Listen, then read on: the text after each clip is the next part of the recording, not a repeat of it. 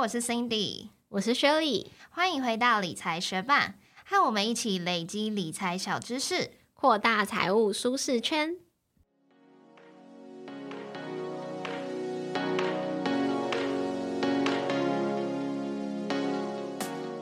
在节目开始之前，要来分享一位学伴在 Apple Podcast 的留言，他的名字是 Poco，他说：“献出第一次。”无意间发现理财学伴，本来想说当个影视收听者，但是听到说都没有什么人 留言，怕这么优质的频道就消失了，我只好献出第一次五星留言给了理财学伴，希望能够帮助到你们。至于说分享给其他人，把这么优质的频道介绍给其他人，怎么忍心呢？多么舍不得，应该偷偷塞到自己的口袋名单，自己偷偷复习学习。虽然我是这阵子才开始收收听，而且听我感。兴趣的话题，听一次不懂没关系，再听一次还是不懂没关系，有整理成文字再复习一次。非常感谢 Poco 这位学伴献出你的第一次给我们的节目，我们真的是很荣幸有这种待遇。那也很感谢其他学伴听到我们快。就是没有留言可以念，闹留言荒，就赶快到 Apple Podcast 为我们留下留言。你们的这些留言应该可以帮助我们撑过这四集，都不用烦恼没有留言哦。那如果还有没有留言的学伴，也不要害羞，欢迎你到 Apple Podcast 或者 Spotify 为我们留下评分或留言哦。也感谢你们的收听，节目准备开始喽。投资市场的状况已经持续低迷了好一段时间。那最近台股投资人最关心的大事之一，就是国安基金进场护盘。在这次国安基金进场有两个很议论纷纷的点。第一个呢，就是国安基金委员会十一号的例会决议不进场，但是十二号马上召开一个临时会，大转弯决定要授权进场。另外呢，就是在国安基金授权进场后，八大公股行库买超最多的标的，居然是台湾五十反一耶！究竟是有没有要护盘的决心呢？那今天这集节目，我们就一起来了解国安基金以及为什么大家要关注八大公股行库的买卖超资讯吧。那就先来前情提要一下，什么是国安基金？国安基金它的全名为国家金融安定基金，是在两千年设立的。当有重大事件发生，影响投资人信心的时候，只要国安基金委员会决议，就可以动用最高五千亿台币进场护盘，来稳定市场。那国安基金也被网友常戏称为“国安感冒糖浆”。那过去几次国安基金进场之前，指数大约都从高点回跌有两成以上。那前面说到这个国安基金委员会，它是由十一到十三个人组成的，里面的成员有行政院副院长、中央银行总裁、财政部、交通部、劳动部以及全序部的部长跟。行政院主计总处的主计长，其余的委员就是由立法院的各党推荐的学者专家们去担任，并且由国安基金执行秘书阮清华来操盘。所以当市场波动的时候，国安基金委员会他们就会召开会议来讨论是否决议让国安基金进场护盘。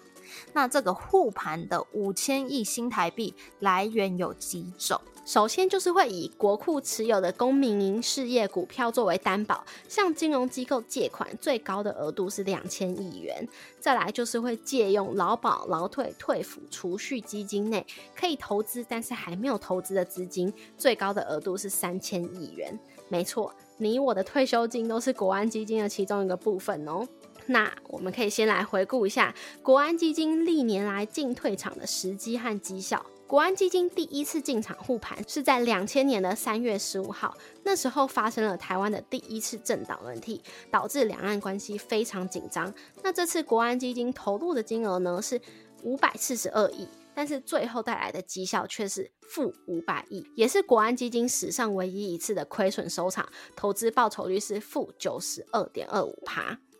那国安基金第二次进场呢，是在同年的十月二号。那时候发生了什么事呢？有打抗泡沫、以巴冲突、国际原油价格大涨，还有核四停建。这次投入的金额呢是一千两百二十七亿，也是国安基金史上投入金额最高的一次。最后带来的绩效是赚了两百二十六亿，投资报酬率是十八点四二趴，护盘天数则是四十三天。国安基金第三次进场则是在二零零四年，那时候主要发生的事件就是三一九枪击事件，投入的金额是十六亿元。那在短短的十二天护盘天数内，就带来了投入金额两倍的绩效，赚了三十五亿元，投资报酬率达到了两百一十八点七五趴。那第四次国安基金进场护盘是在两千零八年的九月十九号，当时发生了金融海啸。那国安基金进场护盘花了六百亿台币，最后是赚了三百一十九亿台币，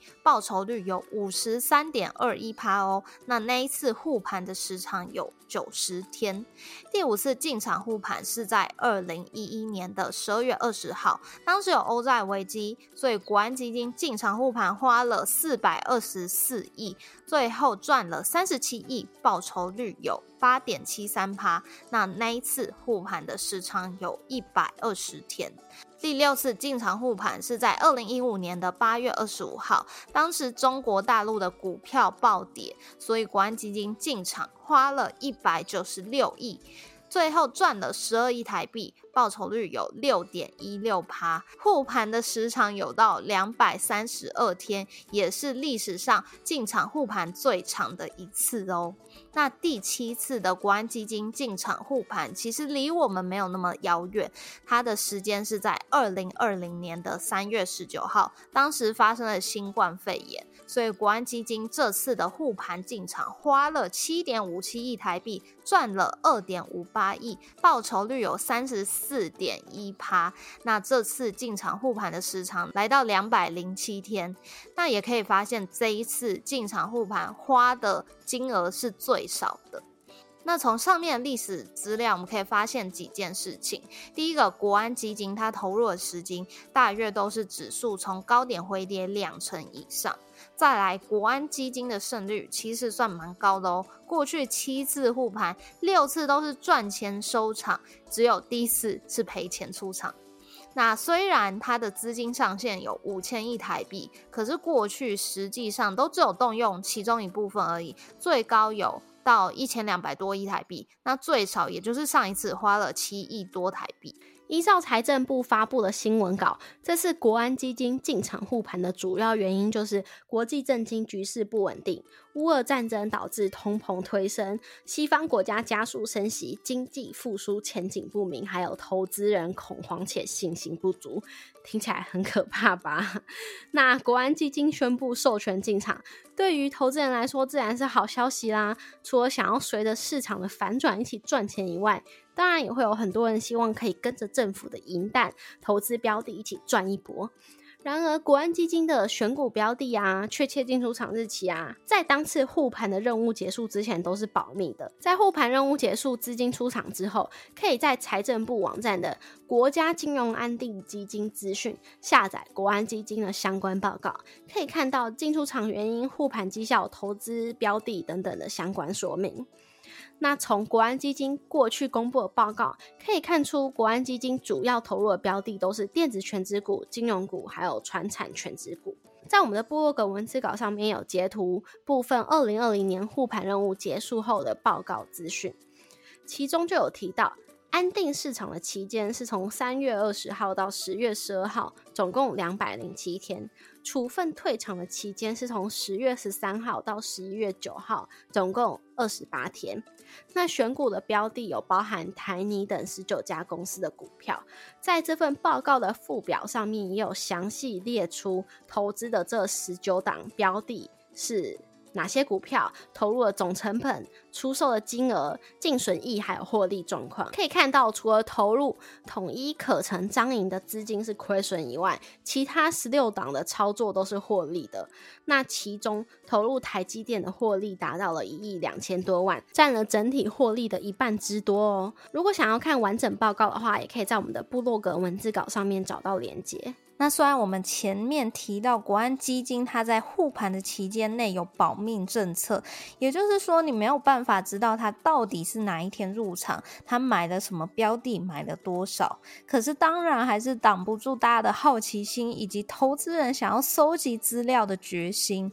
因为国安基金它主要是透过八大关谷行库的证券商去操作下单，来执行它的护盘任务。所以如果你是有意要关注国安基金动向的投资人，你也可以透过八大行库的买卖超资讯来推测国安基金的投资标的。那什么是八大行库呢？八大行库就是指政府直接或是间接持有多数股份的八家银行，包括台湾银行、土地银行、合作金库、第一银行、华南银行、彰化银行、兆丰银行以及台湾汽银。那目前有台湾银行跟土地银行还是国营的，其他的四金二银已经试股上市喽。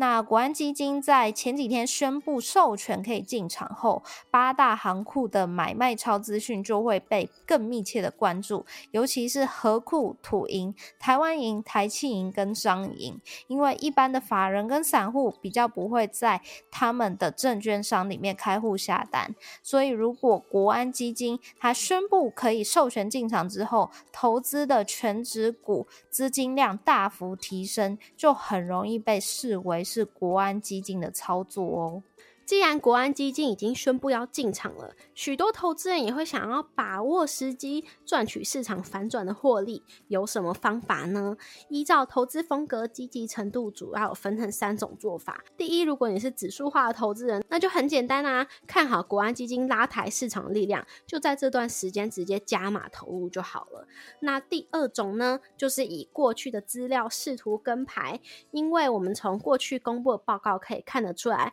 有几档。股票是国安基金连续多次买入，而且都有获利的，像是台积电、红海、华南金、兆丰金、台泥、台塑等等。那最后也会有筹码派的投资人，他们会密切的关注公股行库的买卖动态，试图找出国安基金这次操作的标的哦。谢谢你在忙碌的生活中愿意播出时间来和我们一起学习，在这边也诚挚的邀请你在 Apple Podcast 和 Spotify 上面帮我们打新留言，让这个节目被更多人听见。同时，也欢迎你到 Instagram 搜寻理财学伴，找到我们来跟我们聊一聊。如果你也愿意支持我们，继续把理财学伴做得更好，让这个节目被更多人听见，欢迎你分享理财学伴给身边也想一起学习投资理财的朋友哦。我们的网站上也会有文字版的整理，如果想要收藏或是回顾，也欢迎你上去看看。网址是 moneymate 点 space 斜线国安基金，拼法是 m o n e y m a t e 点 s p a c e 斜线国安基金，也可以从节目的简介中找到网址哦。理财学办，我们下次见，拜。就最近我跟我的国中同学吃饭，然后老师说那一天吃饭之前上班的一整天。的那个疲累程度是让我蛮眼神死的，可是我刚好就是跟我国中同学晚上约吃饭，一进到餐厅之后，我们就两年没见了，可是就还是聊得很热络一样。然后他就跟我分享了，就是完全破除我这种阴郁心情的事情，因为菜后来都来了，然后我就说好，大家先等一等，就是我要相机先吃，因为我最近又重回要评论那个 Google 地图。评论的那个行列，你想当在地向导，很高级的那种。我我曾经有追求这个目标，然后我就追求到我好像是第五集了，然后后续我就突然就是又放弃这件事情。那最近又重新想要就是重拾这个兴趣，是因为我发现说，哎，蛮多餐厅就是可能几年前吃过，觉得蛮好吃，但是我已经忘记可能我当时点了什么。那后续如果想要再回去吃的话，就会就有点想不起来。所以我现在是比较想要把这个记忆保留在评论区里面，我才重拾这件事情。然后我就也这样跟他们两个分享嘛。然后我那个其中一个同学是不评论的，但其这另其他。就是另外一个同学，他就说他会评论，可是他大部分都是留恶评，那我就觉得很好笑。我就想说，哎，那你会留什么？因为我几乎都是